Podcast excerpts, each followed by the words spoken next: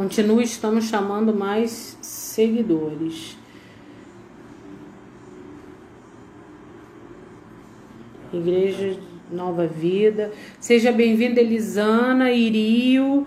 Vocês estão nos ouvindo bem? Como é que tá o áudio? Como é que tá tudo? Imagem. Seja bem-vindo, Dani. Me dá um feedback, por favor. Como é que tá a imagem e o som? A gente teve uns probleminhas técnicos. Estamos voltando agora. A gente teve um problema, gente. Estamos voltando, tá? E vão, vão acessando aí, dando feedback pra gente. Que a internet caiu e a gente está voltando e precisamos aí do, do, da resposta de vocês em relação ao som, imagem. No, o nosso som e a nossa imagem, como é que tá? Raíza, seja bem-vinda. A Aline. Elisana. Elisana. Raíza, Amanda, seja bem-vinda, minha irmã. Dani, está bom, som imagem, ótimo. Então a gente vai dar um tempinho. Diogo, seja bem-vindo, meu amigo. Rodrigo. Vai daí, vai daí.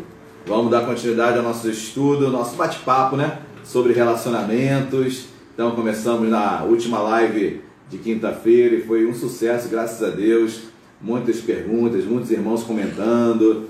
Então hoje nós daremos continuidade a um assunto realmente que é muito, muito, muito longo, muito profundo e relacionamentos. Então falar sobre amizades, é, namoros, casamentos. Com quem se casar?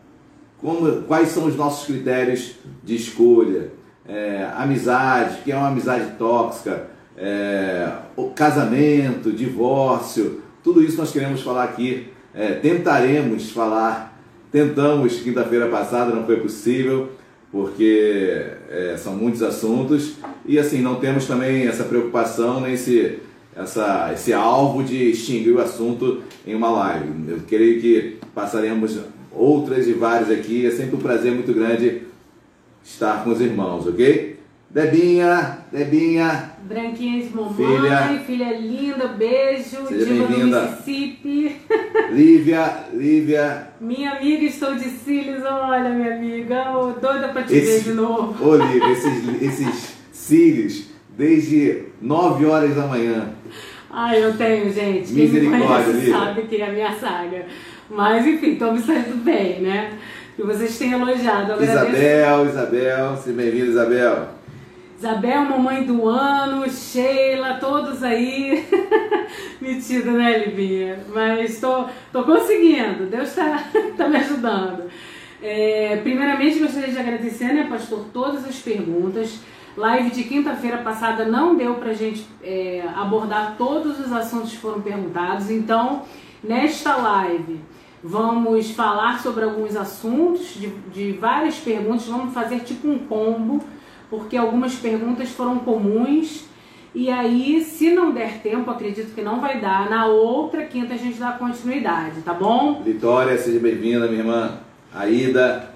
Aida, todos vocês, olha, compartilhe o link da live, da mãozinha, coraçãozinho, aviãozinho aí pros seus amigos, tá bom? Então vamos começar, pastor? Vamos, vamos começar. É, é, a live passada, o pastor contou o nosso testemunho, tá né? Faltando gente aqui para acessar, né? Tá, é porque nós caímos, o povo tá entrando ainda, né?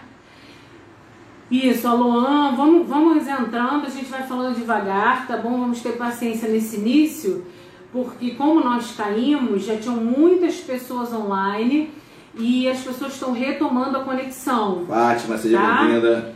Então você que está chegando agora, Seja muito bem-vindo, amamos todos vocês, estamos com muitas, muitas saudades, muitas saudades mesmo. Em breve vamos estar todos juntos. E Deus tem operado nas lives do Instagram de terça e quinta, nos nossos cultos online. Quem tem entrado, é, assistido os cultos, tem visto que pessoas têm aceitado a Jesus. É, tem sido uma bênção em vários estados, não só no nosso Rio de Janeiro, Nordeste, Norte pessoas participando, entrando, é, conhecendo a palavra de Deus. Que bênção, né, meus amigos? Que bênção. Tá bom, Sandrinha? Amamos vocês, Diogo, to todos lindos, tá bom?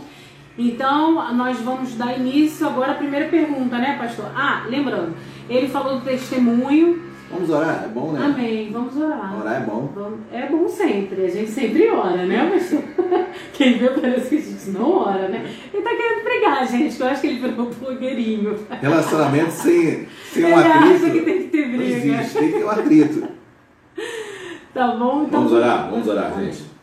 Deus amado, em nome de Jesus, nós queremos te agradecer, te louvar por esta noite, por esse momento. Deus, eu oro por cada, cada, cada irmão, cada irmã, cada, cada pessoa que está acessando, que ainda acessará. Eu te peço em nome de Jesus, tudo que será comentado aqui, conversado, que Deus que chegue aí com entendimento favorável, que as pessoas possam absorver, que haja didática no nosso conversar, que não haja confusão alguma, muito pelo contrário, que seja uma noite de esclarecimento, uma noite de conversa, uma noite, meu Pai, onde as tuas escrituras serão lidas. E eu te peço em nome de Jesus, visita cada casa agora, cada família, cada jovem, cada senhora, cada senhor. Senhor, Seja bem-vindo em nosso meio, fala conosco. Deus, que nos dê uma, uma- essa, essa hora que iremos passar aqui, bem, bem, bem juntinhos, todos nós, distantes, mas juntos em espírito.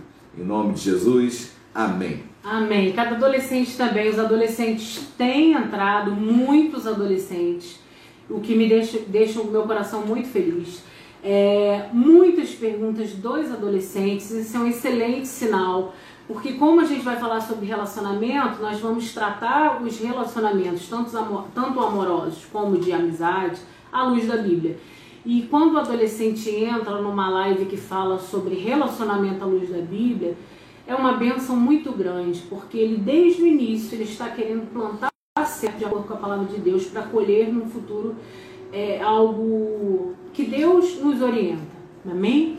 Então, o pastor falou na última live sobre o nosso testemunho. Dani adolescente também, sou eterna adolescente. É, última live ele falou testemunho. E aí, pastor, sabe, é, eu queria falar algo sobre é, essa questão de como a gente se conheceu e algumas perguntas trataram sobre isso. Como é que eu sei que a pessoa certa? A gente vai abordar isso daqui a pouquinho, com mais detalhes. É, mas no meu caso, lembrando que testemunho não é regra, tá? Testemunho é o traçar de vida que Deus permite a cada um de nós. Então, o que aconteceu conosco, Deus pode ter diferente para você. Agora, as diretrizes, segundo a palavra, essas são regras, são comuns para aquele que decide seguir conforme a palavra de Deus, tá? Então, lembrando, testemunho não é regra, né? Ele não, é, não quer dizer que vai ser com você como foi conosco, tá bom? Ele já tá me. ele já tá me chutando aqui debaixo da mesa. Que isso? Não faria rápida. isso, não faria isso. Então, é, como é que, no meu caso, quando eu olhei pra ele, eu falei assim, gente, Lindo demais. é ele. Ah, a gente vai falar sobre beleza também. A gente vai tratar sobre isso no texto que a gente vai desenvolver aqui. É, é, quando, que quando eu olhei pra ele, que ele já era barbudo, tá, gente? Ele usa a barba desde sempre, porque eu falei que eu gostava. Assim que a gente começou a namorar, nunca tirou a barba. É, eu falei assim, gente, é ele. Quando? É, no meu caso, tá? Quando a gente estava voltando da faculdade dentro de um ônibus e a gente estava para ser assaltado, entrou um bandido e assaltar o ônibus. E aí ele percebeu a arma, ele me pegou pelo braço e falou assim, "Se- eh, você me segue, não falou nada. E aí eu segui, eu saí do ônibus, nós tivemos o livramento do assalto, descemos na Presidente Vargas quase meia-noite, voltando da Urca, né, para Isabel. E aí naquele dia, naquele momento ele falou assim, eu sei que nada ia acontecer com a gente, a gente não tinha Jesus ainda, tá? Nem eu nem ele. Mas ele virou para mim e falou assim, eu sei que nada ia acontecer com a gente, mas se precisasse, eu defenderia você com a minha vida. Aquilo ali mexeu demais comigo. Porque isso era uma, uma das coisas que eu sempre valorizei muito. E ali, naquele momento, eu falei, gente, é, isso aí eu valorizo e pra mim não pode acabar. No meu caso, tá? Então, foi esse despertar. que eu tive certeza. Bem, é, parece o Batman. Fernando, sempre soube que era o pastor. É, que fofo, Forte. né? o Batman, não. Ele era quem Deus tinha para mim, amém? E aí a gente vai observando as sinalizações que a gente, que Deus nos dá, a gente vai ver no texto bíblico e alguns dos textos que a gente vai usar, tá? Que não tem só um. Bem, pastor, então vamos para a primeira pergunta de hoje. Vamos lá, vamos lá. Tá? Primeira pergunta de hoje. Só isso foi... de mim assim é pouco. não, tem muita coisa para contar, mas se a gente for é, usar o tempo desta live para contar o testemunho, Verdade. vai ser mais uma live de testemunho, né? Exatamente. É, pastor todo vermelho, Gabriel, ele é envergonhado, ele é tímido. Ele é tímido. Apesar de que tá subindo a cabeça essa coisa da internet na vida dele, tá? Muita oração. É. Ah, vamos lá, pastor. Primeira pergunta veio pelo nosso Facebook, tá bom? É, na, no direct lá do Facebook. Assim, ó, vou reproduzir, vou ler o que, o que foi perguntado. Exatamente, tá? Pastor, é pecado desistir da restauração do casamento uma vez que o marido foi embora e vive com outra pessoa? Bom, então vamos lá, vamos ver se eu entendi, né? Então essa pessoa se divorciou e em virtude do seu marido é, se relacionar com outra pessoa. E ela ainda insiste em oração, é, querendo o retorno do seu marido. E ela pergunta se ela ficar insistindo, orando, orando, para que o marido retorne, ou seja, que ele se desligue da, dessa outra mulher e volte é, ao relacionamento com ela, se isso seria pecado, ela desistir. Olha, não é pecado ela desistir, assim como também não é pecado ela insistir. Tá bom? Se ela ama e se ela tem no coração dela certeza em Deus de que ele vai deixar aquela mulher, ele vai voltar e ela permanecer em oração, fique nesse propósito, ok? Não é pecado nem deixar de orar e desistir do casamento, do, do retorno dele, e nem é pecado você continuar orando para ele retornar.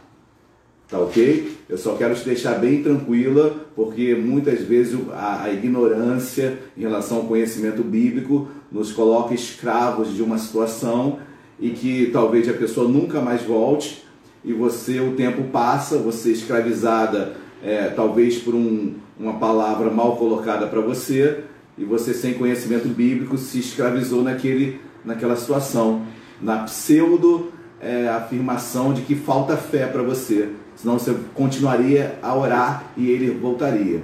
Então não é isso. Mateus 19, versículo 9 diz: Eu, porém, vos digo: quem repudiar sua mulher, não sendo por causa de relação sexual ilícitas, e se casar com outra, comete adultério.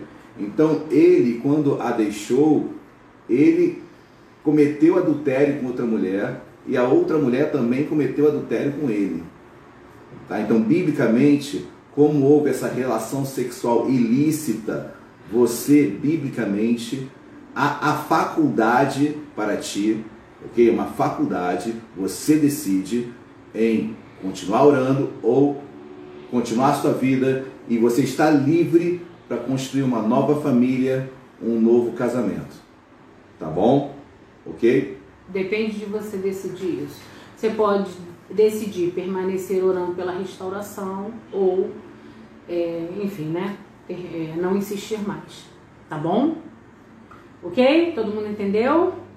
Então vamos para a segunda pergunta, Sim. pastor. Gente, fica tranquila, tranquilos, por favor, que a Luciana vai responder. Tem uma pergunta que ela vai fazer um combo de, é, vai responder um combo de quatro perguntas. Então eu estou respondendo as mais rápidas para depois a gente entrar nessa que vai ter um debate maior. Isso.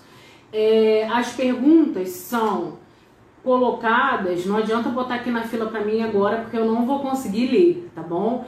É, então, a pergunta é naquele período que a gente abre, tanto nos stories como no Facebook. Então, escreva lá. É de uma live até outra. Isso, você tem uma live inteira para mandar pergunta, tá bom?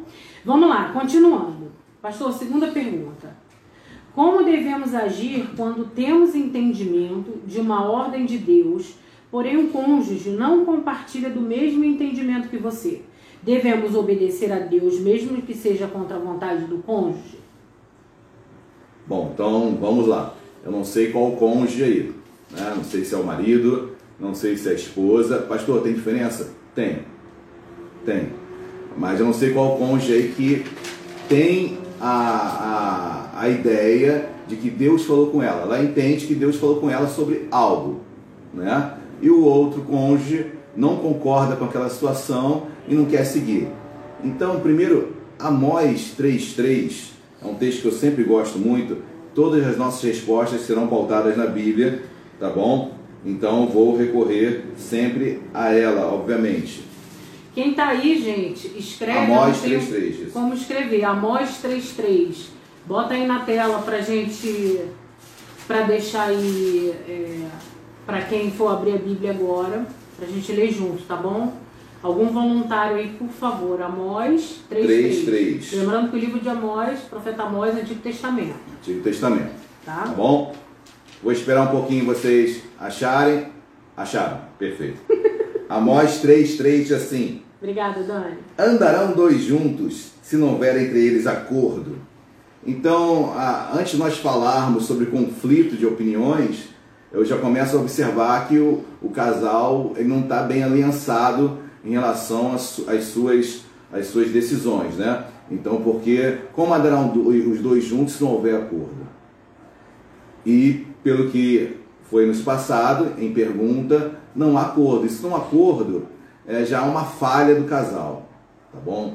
Pastor, e como eu faço agora diante dessa falha? Porque eu não abro mão, eu não sei se foi a esposa ou o esposo. Estamos falando aqui na fila, chocada porque há diferença, depende do cônjuge, da postura, do, se for a esposa ou se for o marido. Explica isso aí. Tá bom. Se for a esposa, a esposa tem um entendimento, é, Deus falou com ela algo. E quando Deus falou algo com, com ela algo, uma coisa é você ler a Bíblia e a direção está dada ali.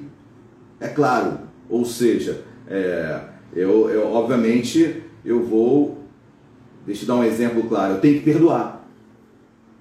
E se a esposa fala para o marido, você tem que perdoar, e o marido fala, não vou perdoar, obviamente que isso aí não tem nem que se cogitar se Deus falou ou não. Está na Bíblia, está na palavra. Tem que perdoar. Ok? Agora vamos supor, Deus me deu uma palavra e eu quero comprar aquilo, quero adquirir aquele imóvel, quero fazer algo assim que é muito subjetivo, tá bom? Vamos colocar a esposa, a esposa tem essa decisão e o marido ele, ele coloca para ela, olha, não concordo, não concordo. Eu, tá bom? Lendo a Bíblia e vendo, por exemplo, 1 Coríntios capítulo 11, e sempre 1 Coríntios capítulo 11 tem que ser lido, lida é, com muito, muito é, bom senso e muita sabedoria, fala que Deus é o cabeça de Cristo, Cristo é o cabeça do homem e o homem é o cabeça da mulher. Cabeça em que sentido? Que ele governa, que ele subjuga, que ele pensa por ela? Não, por favor, por favor, de forma alguma, de forma alguma. Mas certo é que a grande responsabilidade Deus dá ao homem para dar segurança à família. A segurança da família, Deus é, coloca essa, essa responsabilidade, esse fardo em cima do homem. Não que a mulher não vá, muito pelo contrário, a mulher irá auxiliar o homem em tudo. Mas o homem tem esse, essa responsabilidade dada por Deus em saber que se der certo, parabéns, se der errado, a culpa é tua, homem. Então, a responsabilidade do homem sobre o lar, a responsabilidade espiritual do homem sobre o lar. Por isso que eu falei que há diferenças, porque se a mulher tem uma, um, um desejo em algo, fala que Deus mandou, e o homem crê que não é assim, talvez seja duas coisas. O que a esposa pode fazer? Ore pelo seu marido, para que Deus mude o coração dele. Se você tem certeza que Deus colocou isso no seu coração, ore, ore orando, e mesmo assim ele continua inflexível. Deixa ele em frente. Em todo acordo, tem que, ser, tem que alguém tem que ceder. Ambos precisam ceder. Então, mulher sábia que edifica a casa, ceda. Deixa ele quebrar a cara ou não. Deixa ele é, sentir o peso da decisão dele. E, e, e ele vai ter certeza que foi ele que entendeu ser melhor assim. Tá bom? Então por isso que eu faço essa diferenciação entre a, a eu creio que ele quebrando a cara é, ele vendo que as coisas não deram certo, amanhã ele dará mais atenção para sua esposa, naquilo que ela falou, naquilo que ela se colocou. Então, nesse entendimento que o homem tem a responsabilidade espiritual do lar, a mulher sabe que edifica o seu lar, ela dá um passinho atrás, que pode ser um passo pontual para galgar muitos outros lá na frente, porque em todo acordo alguém tem que ceder. Tá bom? Ok, gente? Então vamos para a nossa terceira pergunta, tá? Vamos lá. Como ser luz em uma casa onde só você é cristão? Como ser luz em uma casa em que só você é cristão? É, é, é, uma, é uma pergunta, o que eu devo fazer, né? como eu devo agir, como eu devo ser luz nessa casa, né? como eu devo iluminar. Então é interessante que eu quero ir num texto que é áureo sobre, sobre luz, está em Mateus capítulo 5. Mateus capítulo 5. Escreve aí, gente. Quem está aí na fila, escreve aí algum voluntário. Mateus capítulo 5. Versículos 14, 15 e 16. Versículos 14, 15 e 16. Assim diz: Vós sois a luz do mundo. Não se pode esconder, guarde isso, esconder. Não se pode esconder a cidade edificada sobre o monte. Exatamente. Impossível. Né? Nem se acende uma candeia, né, uma, uma, uma, uma luz, Uma lâmpada, uma lâmpada para colocá-la debaixo do alqueire, de um vaso, de, de algum recipiente, mas no velador, e alumia, e alumia todos que se encontram na casa, no lugar onde todos veem. Ou seja, o que eu extraio desse texto aqui é que não se pode esconder. Então a luz ela não pode ficar escondida. Então, a luz ela tem que aparecer, porque ela só tem função onde há trevas. Então certamente você está aí para iluminar. Então não se esconda. Interessante que o finalzinho é o versículo que eu não li, diz assim: Assim brilhe também a vossa luz diante dos homens, para que vejam as vossas boas obras. Então, é, você brilhar são as suas obras aparecerem na sua casa. Pastor, que obras? Olha, se a gente retrocede um pouquinho o sermão das bem-aventuranças, você vai ver, bem-aventurados pacificadores, que você seja um pacificador na sua casa. Se você é filho, traga paz no seio dos seus pais. Se você é esposo, traga paz para sua esposa e vice-versa. Ou seja, seja um pacificador. Quando eu leio o sermão também das bem-aventuranças, eu vejo é, bem-aventurados os, os mansos. Seja manso, seja mais tranquilo. Não seja estourado. É, se acalme mais. Isso é ser luz. São as boas obras que você vai apresentar. Perdoe. Perdoe. Ou seja, quando tudo isso acontecer na sua casa, você não se esconde, você é aquela luz que não está escondida. É aquela luz que realmente ilumina através das suas boas obras. Tá bom? A lâmpada, ele fala, não tem como ficar escondida, né? Mesmo debaixo de um, de um local que vai ser uma barreira, ela vai se expandir, vai ser notada. Então, as nossas obras, que são os nossos testemunhos, eles são notados, mesmo que a gente se cale. E principalmente quando a gente se cala, né? Porque a nossa, o nosso testemunho, as nossas obras, elas falam pelas atitudes que nós temos, muito mais do que pelo nosso discurso. Né? Então, ah, mas assim, eu tenho uma personalidade mais reativa. Aí como é que a gente faz? A gente ora e Deus faz com que a gente reaja num tempo maior. Deus nos permite isso, Ele vai moldando aquilo que precisa ser ajustado na nossa personalidade. E a personalidade Deus dá para cada um. Ele não tira a sua personalidade, te dá uma outra personalidade. Ele simplesmente ajusta aquilo que precisa ser ajustado, porque as coisas positivas da sua personalidade Deus vai te usar no meio secular, na obra de Deus também. E ninguém é só qualidades ou só defeitos. Nós temos qualidades e defeitos. E os nossos defeitos, Deus vai ajustando se assim a gente permitir. E como é que a gente permite que Deus faça isso? Primeiro, olhando para dentro da gente. A gente precisa fazer uma autoanálise. E o Evangelho é uma palavra de Deus que corta, né, divide a alma do espírito, principalmente quando a gente olha para dentro de nós. E nisso a gente vai tratar sobre outros relacionamentos. A gente precisa olhar para a gente antes de olhar para o outro, tá? E aí Deus vai moldando, Deus vai ajustando aquilo que está sem equilíbrio. Como é que está sem equilíbrio? Ah, eu tenho uma, uma personalidade mais forte, mais impetuosa. Ele vai trabalhar no tempo de reação. E aí ele vai estender o teu tempo de reação, tu vai conseguir não estourar. Mesmo não concordando. E aí é, a pessoa que convive com você, seja no trabalho, em qualquer outro lugar, ela vai. Ele já está batendo aqui na mesa para eu acelerar, mas eu acho isso muito importante porque isso a gente vai tratar em outros aspectos. Não, mas a gente tem tempo. É, Deus vai ajustando dentro daquilo que Ele nos fez, porque a personalidade foi dada por Ele, tá? Então, é, você que é sanguíneo, você vai ter energia para ser empreendedor, para ter a visão de explosão, nas qualidades que Deus te deu. E aquilo que é um defeitinho, Deus vai ajustando, se a gente assim permitir. Se a gente olhar para a gente e falar, epa, isso aí precisa melhorar. Deus me ajuda. E Deus ajuda. Tá bom? Amém. Então vamos lá. É...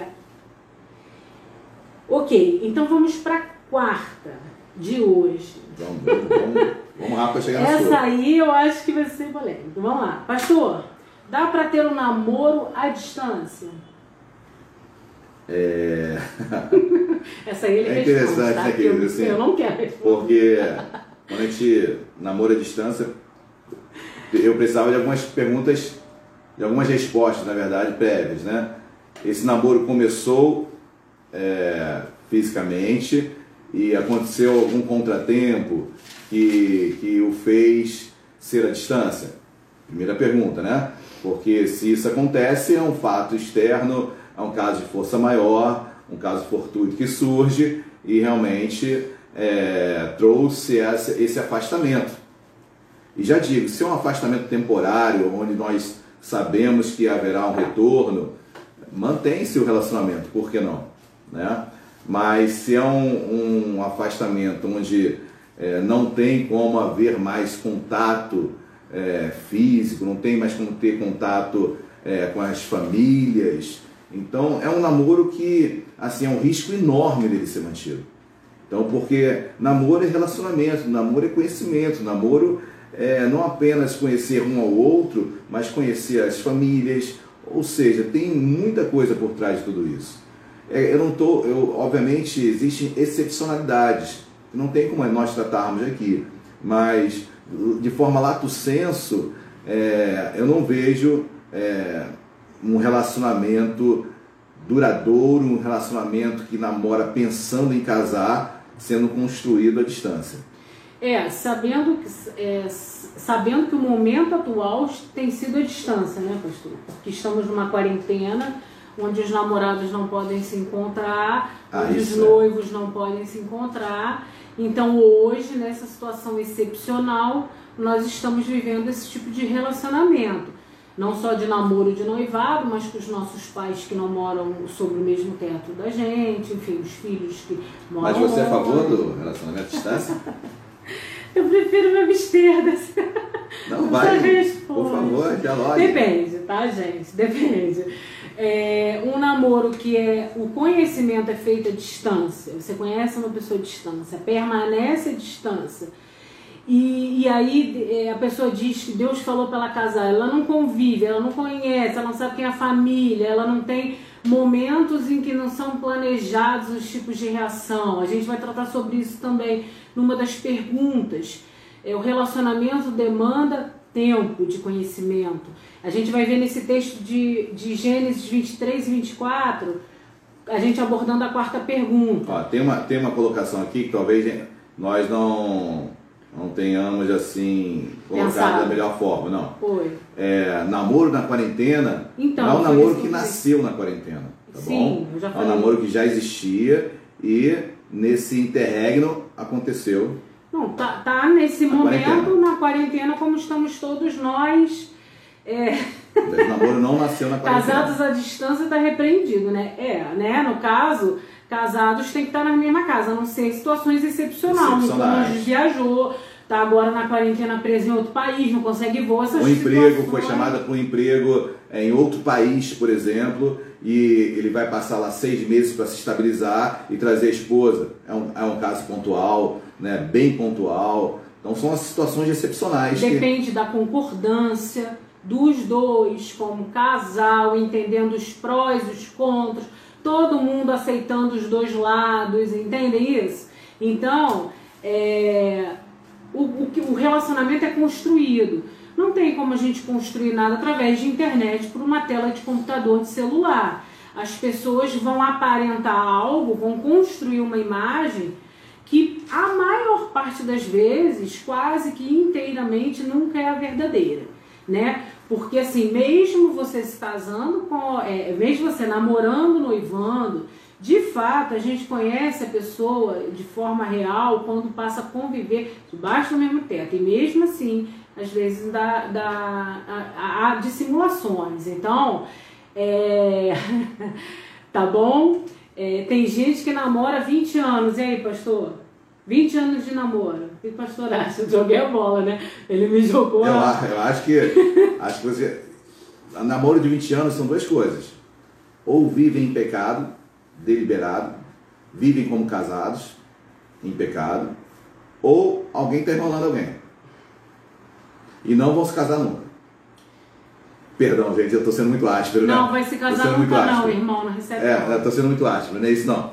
Mas, assim, por favor, vamos resolver isso, gente. Qual, qual a dificuldade? Talvez é, o mundo prega pra gente casamento algo ruim, casamento é uma bênção, casamento é maravilhoso. Então talvez vocês estejam aí 20 anos juntos e, e realmente a, o convívio por 20 anos acaba trazendo uma estabilidade e vem a pergunta, para que se casar? Né? Já temos tudo juntos, mas quando a gente tem um conceito em Deus, que o casamento em primeiro lugar é uma aliança que a gente faz com Deus e com o nosso cônjuge, quando a gente começa a trazer essa responsabilidade espiritual para as nossas vidas, e aí todas as demais coisas são abençoadas, então parte muito do conceito de entendermos o que é o casamento em Deus. Não simples de assinar de papel, não simples de assinar no cartório, é uma aliança espiritual que eu faço com uma pessoa, me torno com ela uma só carne e chamo Deus como testemunha. Exato, como a gente falou na última live, né? O casamento à luz da Bíblia, tá? Não estou falando, não estamos aqui tratando de relacionamento dentro das diretrizes de hoje que é estabelecida pela sociedade num, num senso comum, né? É, nós estamos falando sempre à luz da Bíblia. E aí entrando na questão da quarta perdão, pergunta. Perdão. Por isso que eu falei, por isso que eu falei que pode estar vivendo em um pecado deliberado, porque para nós cristãos que cremos na Bíblia, é um relacionamento sexual fora do casamento é pecado, tá bom? É, as pessoas que não seguem esse, esse pensamento, não seguem a Bíblia, entendem que não tem problema algum um relacionamento é, sexual fora do casamento e nós respeitamos, mas entendemos que relacionamento sexual é dentro do casamento, tá bom? Respeitamos no seguinte aspecto: respeitamos, é, ou seja, a pessoa decidiu isso para a vida dela, é uma decisão pessoal de viver fora dos parâmetros que Deus estabelece, tá? Então, é, vamos é, é, colocar bem claramente: estamos aqui tratando sobre esse assunto de acordo com os parâmetros que Deus estabelece. Inclusive, na última live, nós falamos do nosso testemunho, no que nós não éramos convertidos, estávamos noivos e decidimos viver numa vida em santidade, separado é, para Deus e conforme Deus determina, e não a minha opinião pessoal, ou enfim, o que se estabelece hoje no senso comum como algo natural de um relacionamento, ok? Então, posso partir para a quarta, porque aqui são 20 42 e a gente tem um, um lastro aí um pouquinho passando de uma hora, porque a gente caiu e voltou, mas mesmo assim não dá. Sobre as diretrizes, como foi falado aqui na fila e como a gente falou na última live, o casamento estabelecido por Deus, ele vem cumprir um propósito, tá? Casamento não é para testar para ver se dá certo. De acordo com o que a Bíblia diz, tá? Se você quer viver de acordo com o que você acha, aí é uma, uma decisão sua. Mas o que a Bíblia diz é: existe um propósito. É porque Deus nos fez com esse propósito de uma forma macro. E também dentro deste propósito maior vem o relacionamento, sabendo que pessoas vão decidir não se casar, serem eunucos por decisão pessoal. Paulo foi assim, né? Pedro era casado, Jesus curou a sogra de Pedro. Então, é, você decide se casar ou também tem gente que decide não se casar. É uma decisão pessoal, tá bom? Sobre casamento. É, e aí a gente vai tratar dentro desse texto não só como é, a escolha, porque o que, qual foi a pergunta, pastor? Deixa eu entrar na pergunta para a gente secar a parte A e parte B do que a gente vai tratar e a gente vai falar sobre outras coisas também. É, a pergunta diz assim: a pessoa solteira aguarda no Senhor. Olha o Léo. Olha o Léo. Não tô, não tô conseguindo enxergar. Pastor, troquei minhas velas. Peguei no trampo e casei rapidinho. Léo, saudade de você, meu irmão. Também, Léo. Tive a honra de celebrar o casamento de vocês, Léo e Lívia. Foi um casamento emblemático, hein? Muita saudade. Em breve nós vamos fazer uma visita em Volta Redonda e vocês vêm, Vila Isabel, ver a gente também. Tá? É... Então vamos lá. Uma pessoa solteira aguarda no Senhor ou ela procura uma pessoa que se encaixe com ela? Até onde eu tenho que aguardar no Senhor e até onde eu tenho que sair à procura. E aí a pessoa me apresentou dois, duas situações bíblicas. A situação de Adão e Eva, na qual Deus cria Eva para Adão, Deus proveu, e a situação de Abraão, que sai em busca é, de uma esposa para o seu filho Isaac. Né? Você fala a parte A, eu falo a parte B, pastor? Não, você pode falar. Você pode falar. Tá bom. Então vamos lá. Primeiro ponto. É sobre Deus criar uma auxiliadora idônea para aquele que ele planejou, né? Adão. Ele faz uma auxiliadora idônea, é, na qual vai estar com ele ali o tempo todo. E aí a, a pergunta do irmão foi: ah, mas Deus deu e as pessoas falam que foi Deus quem fez, Deus preparou e ele errou Adão por conta da mulher, né? E o texto bíblico fala que Deus fez, que todo virar da tarde Deus ia até Adão e falava face a face com ele, ou seja, as instruções eram dadas a Adão, porque Deus faz isso. Deus levanta o sacerdote dentro da casa, que é o homem, amém? É, como o pastor falou lá no início da pergunta, e aí Deus fala com ele, ele não faz o que Deus falou, e aí se comunica mal com a esposa, ele não passa a informação correta, Eva cai, ludibriada pela serpente, maliciosa, dá o fruto para Adão, Adão come. E aí depois ele bota a culpa na mulher. Então, na verdade, a culpa não é de Deus. A culpa foi de Adão, que ouvia de Deus a instrução e decidiu fazer errado e ainda passou a comunicação, fez uma comunicação, um relacionamento que não havia comunicação, é, é, uma comunicação é, é boa, saudável, correta, plena. Ele se comunicava meio os trancos e barrancos, que Eva entendeu errado. Tá? Então, ponto. Deus não é culpado. Deus tem o melhor pra gente. Ele nos sinaliza. E aí, primeiro ponto a gente sei, a gente olha para dentro da gente, se acalma, diminui a ansiedade e espera perceber as sinalizações que Deus dá. Porque Deus tem um propósito. O propósito é dele, ele estabelece, mas a decisão é nossa. Então, e a gente, foi o que a gente falou na live passada, a gente vai plantar e a gente vai colher o resultado do nosso plantio. Se a gente decide fazer diferente do que Deus nos orienta, e eles nos orientam a observar, a ter cautela, a conviver com a família. Nesse texto de Gênesis 24, a gente vai ver isso. E aí entra nesse relacionamento que é exclusivamente online. Você não tem relacionamento com a pessoa, você não conhece, ele manda você entrar na casa da pessoa. Você frequentar a casa e a família para observar. Ok? Então vamos lá. Vamos abrir aí. Vocês estão me entendendo? Vamos abrir né, em Gênesis, capítulo 24, versículo 1. Aqui em Gênesis fala que Abraão estava em Canaã, Sara morreu, e Deus tinha um propósito na vida de Abraão. Está lá em Gênesis 13, 15. Vamos lá rapidinho, Gênesis 13, 15. Alguém, alguém, eu preciso ler rapidinho, tá? Que diz assim: sobre que Deus estabelece um propósito. Ele fala assim. Não, peraí, botei errado. Acho que é Gênesis 23.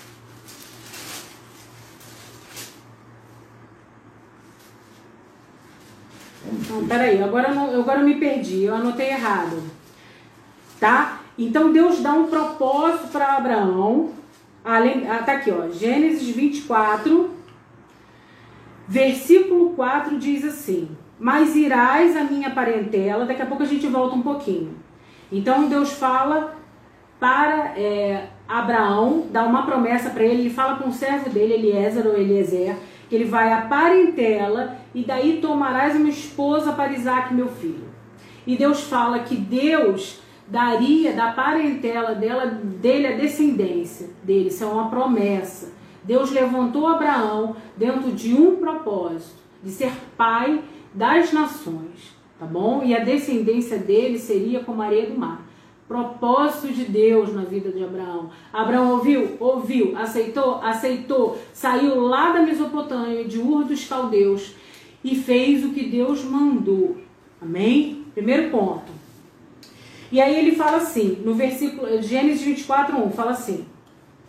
É, Abraão já idoso, bem avançado em anos, o Senhor em tudo havia abençoado.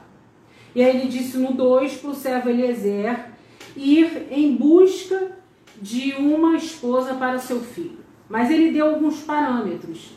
Porque não é assim sair à caça. Primeiro, Abraão entendia o propósito de Deus. Segundo, eles eram servos de Deus, na qual ele foi instruído por Abraão para observar algumas diretrizes que Deus iria dar. E a gente vai ver essas diretrizes, tá bom? E aí ele fala: primeira diretriz, é, ele fala: Para que te faça jurar pelo Senhor, Deus dos céus e da terra, que não tomarás esposa para o meu filho das filhas dos cananeus, entre os quais habita. Ou seja, Abraão estava é, na terra dos cananeus, um povo que não servia a Deus, e ele fala assim: Eliezer, presta atenção, primeiro ponto, meu filho não se casa com nenhuma filha de cananeu. Né? E a palavra de Deus é clara quanto a isso, né? Não se colocar em julgo desigual. Por quê? Porque Deus nos quer com o mínimo de conflito. Os conflitos vão vir. Eles vão acontecer. E Deus vai fazer que a gente supere esses conflitos. Mas se eu tenho uma fé, e a Bíblia que diz isso, se outro tem outra fé, o conflito já não precisa ter mais nenhum, porque já esse aí já é fato. Amém? Ok? Então ele fala, não, não pelo amor de Deus, não pega nenhuma filha de cananeu, tá? É, e aí ele fala no 4, mas irás a minha parentela e daí tomarás uma esposa para Isaac meu filho, ok? E aí ele, ele, ele, ele acordou isso com o senhor dele, Eliezer, que foi Abraão, e aí ele foi. E ele fala assim, no 8, é, ele fala assim: Vamos ler o 7. O Senhor Deus dos céus, que me tirou da, da, da, casa de meu pai e da minha terra natal, e que me falou e jurou, dizendo: A tua descendência darei esta terra, ele enviará o seu anjo, que há de proceder e tomará de lá a esposa do meu filho. Ou seja, o que, que, que Abraão está falando para Eliezer? Eliezer se acalma. Porque apesar de você estar cumprindo a minha ordem, uma ordem do seu Senhor, o meu anjo, o anjo do Senhor vai à frente. Amém? Então não é assim pegar papel e ventania. Vou fazer duni dunité para ver, entendeu? Quem é? O anjo do Senhor vai à frente, abrindo os caminhos e sinalizando, conforme as diretrizes. Amém? É, vamos lá. Oito. Ele fala assim: caso a mulher não queira seguir-te, ficará desobrigado do teu juramento. Entretanto, não levarás para o meu filho. Deus é muito claro. Deus não obriga ninguém a fazer o que a pessoa não quer. Ok? Deus não nos obriga a nada. A palavra de Deus fala que tudo me é lícito, mas nem tudo me convém. Que a cada dia Deus nos capacite a escolher o que não convém, o que não agrada a Deus. Amém? E, ah, mas assim, aí começam alguns, algumas situações pré-casamento que tem que ser analisada, tá? Vamos nos casar? Vamos. Vamos ter filhos quando? Posso ter filhos? Não posso ter filhos. Você aceita isso? Ou não quero ter filhos. Ou não quero. Ou só quero ter daqui a 10 anos, 15 anos. Isso é acordado entre o casal antes. Mas tem casais que não conversam sobre isso no namoro, no noivado. Aí se casam porque não há relacionamento, não há conversa, não há diálogo, não há conhecimento. Entende? Deus não obriga ninguém a fazer nada. Essas são tipos de sinalização que Deus vai dando para o acordo entre o casal. Ah, eu não quero ter filhos. Ok, eu também não quero. Respeito. Respeitou, acordou. Tá ok para os dois. Ah, mas eu vou convencer ele depois. Irmão. E um parênteses aqui, e também tem situações, é, ninguém é obrigado a se casar com ninguém nem que infelizmente de um relacionamento surge um filho. Você vai se casar porque surgiu um filho, você nunca deixará de ser pai e nem mãe. Você honrará e cumprirá o, o papel de pai sempre, de mãe sempre. Mas talvez o casamento seja mais um erro é, adicionado à, à conjunção carnal fora do casamento. Então, não há obrigação, como foi colocado aqui. Ok? Então vamos lá, quem está chegando agora, que tem gente chegando agora. Gênesis 24, agora versículo 10 diz assim. É... Aí o que acontece? Eliezer ele estabeleceu algumas coisas para Deus sinalizar. Isso é errado, não é errado. Tá? E Deus sabe é, da nossa.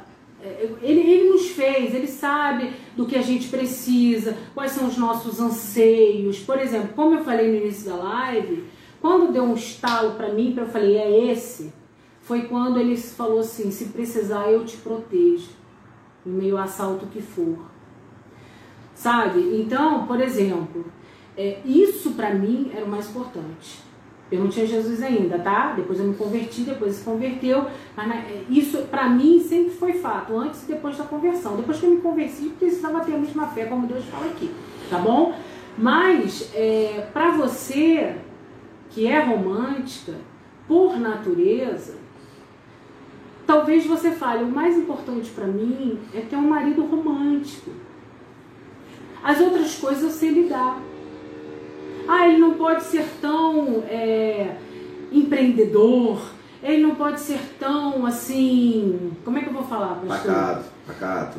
Então... não é pacato, não é minha palavra. Ele não pode ser tão assim com uma visão empresarial. Ele não pode ser tão tentando espírito tanto de liderança. Mas se isso não é, né? é alguma coisa, ele é mais romântico. Ele é, uma, ele é uma pessoa com que tem uma personalidade que é isso que te agrada, entende? Porque relacionamento não tem forma de bolo. São duas personalidades que Deus une dentro de um propósito. E o lindo do casamento é isso Deus sempre bota na balança para equilibrar. Sempre. Sempre. Quando eu olho às vezes meu marido, eu falo assim, Deus foi muito bom comigo. Muito bom. É Porque assim, verdade. quem mais me aguentaria? Verdade. Ninguém no mundo, irmãos. Só ele. Deus é muito bom. Entende? E como eu aprendo com ele? Com, com a mansidão dele, sabe? É, eu tenho essa personalidade mais agitada. Então, é, minha tendência é ser mais reativa. Então, Deus, ao longo do tempo, vai estendendo esse elástico comigo. Eu tenho aprendido com Deus e tenho melhorado ao longo do tempo. Então, é, enfim, como ele falou a live passada que ele admirava a minha força e tudo isso, olha o equilíbrio aí de Deus. Tá? Então, Deus sempre vai trazer esse equilíbrio porque o casamento está dentro de um propósito. Amém? Parar. A gente, é... vai, a gente vai parar a nossa live, infelizmente, porque daqui a, daqui a três minutos, dois, três minutos vai cair. Mas a gente terminou, a gente está no meio das diretrizes é, de uma escolha, né? Quais são as diretrizes em Deus para eu escolher alguém para passar a vida inteira nesta terra comigo? É, repetindo, é a decisão mais importante na terra depois de aceitar Jesus. Você vai passar a vida toda com ela, vida toda com ela. Então, é, são diretrizes em Deus. Então, o texto, a Luciana falou apenas de uma, começou em relação, só. só o comecinho, entendeu? Então, primeiro, não pode ser julgo desigual, tem que ser homem de Deus, tem que ser uma mulher de Deus. E mesmo assim, quem é ser homem de Deus, mulher de Deus? A gente vai entrar. A gente vai entrar nessas sinalizações. É, então, entramos em várias, várias situações. Olha, temos online a doutora Fernanda, psicóloga, e assim, super indicamos, entende? Se você tá, tem, tem situações em que você não tem conseguido vencer, o psicólogo é o profissional da Fernanda, ciência, isso. que estuda William, isso, que é William é o saxofonista. William, Deus. Que bênção. Então, a gente vai continuar a discorrer na quarta pergunta que está em Gênesis 24, tá bom? Estão falando que como é que é, pastor? Estão falando assim, casal lindo demais, também acho, gente. Luke se deu bem. eu me dei bem. Eu me dei bem, Não, mas ele também se deu acho bem. Acho que eu me dei melhor, acho que eu me dei melhor. Eu sou chato pra caramba também, gente. É... Vamos assim, orar, tá, vai cair, Amém. vai cair. Se deixar, a gente vai. Gente, queremos agradecer a participação de todos. É, Terça-feira que vem, primeiros cultos. Sábado, live dos jovens, 18 horas. Domingo de manhã, 9 horas, GBD. É, a, a estátua do sonho de Nabucodonosor, com o missionário Flávio. Domingo de manhã sobre família, eu vou estar pregando sobre honrar pai e mãe, não percam. À noite, mais uma pregação, também estarei pregando. Terça-feira que vem, live com a Juliana Ferron aqui com a gente, na live. Tá bom? Lu, hora para encerrar, falta segundos. Amém. Obrigado pela presença de todos, tá Meus bom? Meus queridos, amamos vocês, muito obrigada. Senhor, Pai querido, Pai amado, Deus, nós te louvamos e te agradecemos por cada um que está online conosco, cada família aqui representada, cada um que sonha em se casar e ter um companheiro, Senhor. É, cada um que já se casou, que possamos a cada dia ser sustentados e o Senhor derramando graça sobre a nossa vida conjugal, Senhor, cada filho que está aqui, cada adolescente, cada um com seu sonho, Senhor, em nome de Jesus. Alcança, Senhor, essas pessoas que estão online agora conosco, alcança aqueles que ainda vão ver esta live, que vai ficar gravado e disponível também. Senhor, é, derrama do seu amor sobre a nossa vida, a sua paciência, a sua graça, a sua sabedoria para cada decisão, cada momento de nossas vidas. Te louvamos e agradecemos por nossas famílias, pela nossa igreja, pelos nossos amigos, pelos nossos irmãos. Muito obrigada, Senhor. Em nome de Jesus te agradecemos. Amém. Amém. Amém. Boa noite a todos. Beijo. Fiquem em paz. Tchau, tchau.